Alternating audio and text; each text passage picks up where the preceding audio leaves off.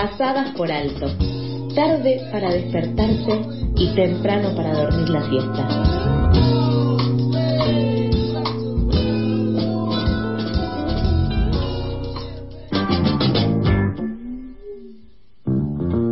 35 minutos pasan de las 8 de la mañana, seguimos al aire de FM La Tribu, seguimos haciendo pasadas por alto. En este caso vamos a retomar el tema del censo que veníamos hablando hasta recién. Sabemos, el miércoles se va a llevar adelante el Censo Nacional de Hogares y Viviendas 2022, que según las autoridades va a ser un relevamiento poblacional y no catastral, por lo que deberá incluir a las personas en situación de calle en toda la Argentina. Sin embargo, desde la ONG Proyecto 7, dedicada al trabajo con personas en situación de calle, se realizó una denuncia al INDEC y al titular de este organismo, Marco Labaña, por el carácter discriminatorio que posee la organización y metodología con la que se implementará este nuevo censo. Justamente para poder ampliar esta información ya estamos en comunicación con Horacio Ávila, él es referente de la organización Proyecto 7. Hola Horacio, ¿cómo estás? Toto y Sofía, te saludamos al aire de FM La Tribu.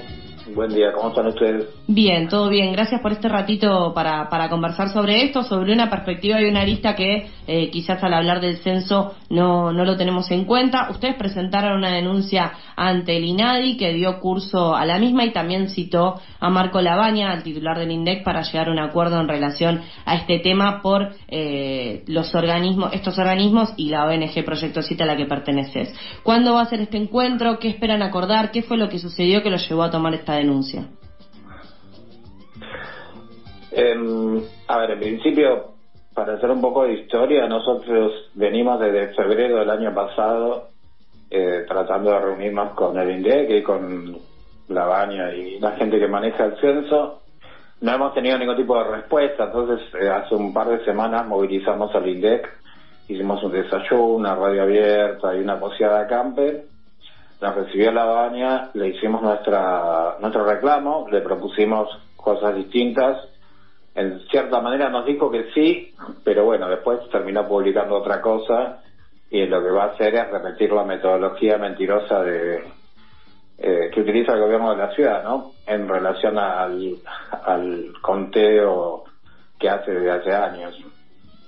¿Y cómo es esta, esta metodología? Eh, entendemos que, el INDEX se comprometió con ustedes a realizar el censo específico, que eh, sería a partir de, de hoy, 16 de mayo, hasta mañana. ¿Qué, qué metodología se repite y justamente por qué, por qué remarcan el tema de la discriminación en esta metodología?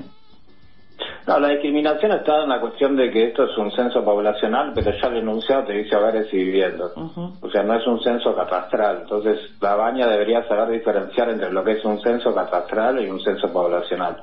Si es que está a cargo del INDEC, ¿no? Si no, que se consiga otro laburo, digamos. Pero, básicamente, la cuestión es que eh, lo que hace el gobierno de la ciudad, lo hizo el 12 de abril, eh, es sacar muy poca personal eh, desde las 20 hasta las 2 de la mañana. Eh, lo hacen en móviles. Es muy difícil hacer un censo en móvil, es imposible, te diría. Y, y con muy poca gente.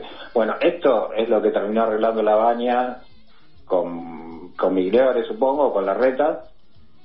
Y es lo que van a repetir en todo el país.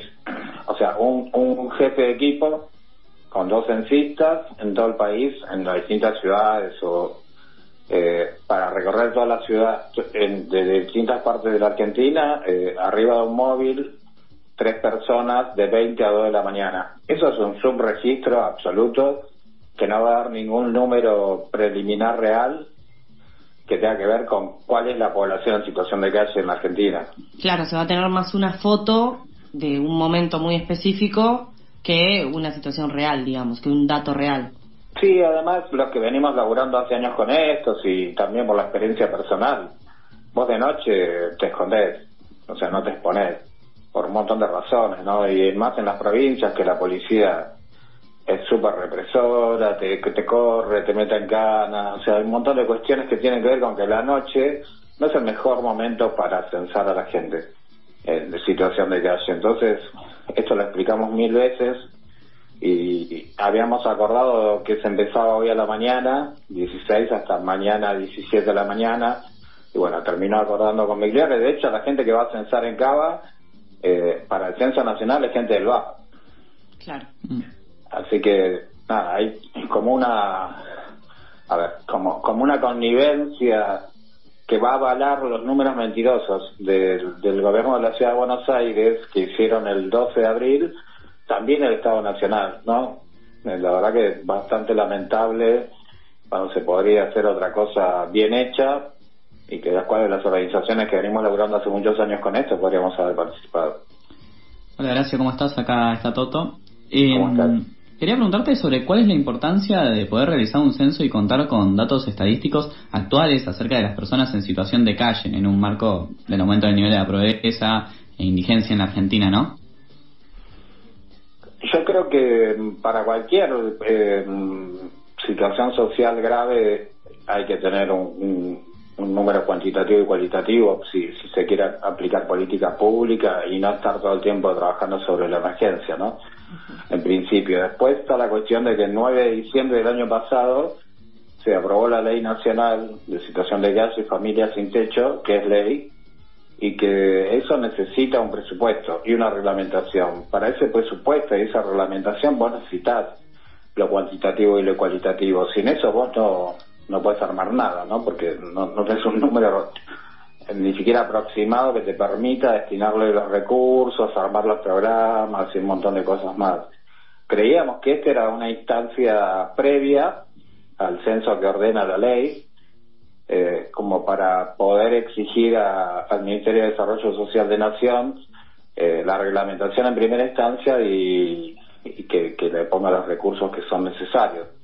Eh, pero además porque no puede pasar o no puede seguir pasando que el mismo Estado sigan invisibilizando una problemática que es tan grande a nivel nacional y que va creciendo día a día, porque, a ver, 12% de inflación en dos meses todavía no hay una regulación de alquileres, o sea, hay pérdida de trabajo, la, la, la pérdida de poder adquisitivo, o sea, no sé, puedo dar mil razones por las cuales día a día hay familias enteras que van cayendo en situación de gas. Entonces, esto no se puede seguir obviando y era histórico, o es histórico si querés, que, que en toda la región sea eh, la primera vez que se censa personas en situación de calle, pero si ya que lo vamos a hacer y ya que el INDEC tiene los recursos para hacerlo, que lo haga como corresponde, ¿no? Porque para qué hacer algo que no va a servir para nada. Horacio, te agradecemos mucho esta conversación con FM La Tribu. Vamos a seguir eh, este y, otros y otras acciones que están llevando adelante, en particular eh, con lo con lo del censo. Esperar ahora los datos y también eh, seguir acompañándoles desde Proyecto 7 distintas organizaciones que trabajan con personas en situación de calle para que justamente no se les invisibilicen los derechos y puedan ser representados también y podamos tener números reales y no no ficticios como nos contabas recién. Te mandamos un abrazo. Muchas gracias a ustedes por ocuparse del tema siempre. ¿eh? Gracias. Abrazo grande. Pasaba eh, Horacio Ávila, él es de la ONG Proyecto 7, quienes elevaron una denuncia al INADI, eh, justamente denunciaron al INDEC y a Marco Labaña porque están repitiendo metodologías que también vienen denunciando hace mucho tiempo que suceden en la ciudad autónoma de Buenos Aires con respecto al censo de las personas en situación de calle. Se sigue avalando y hay una connivencia para poder avalar números que no son reales y que no muestran eh, la situación real de esta población.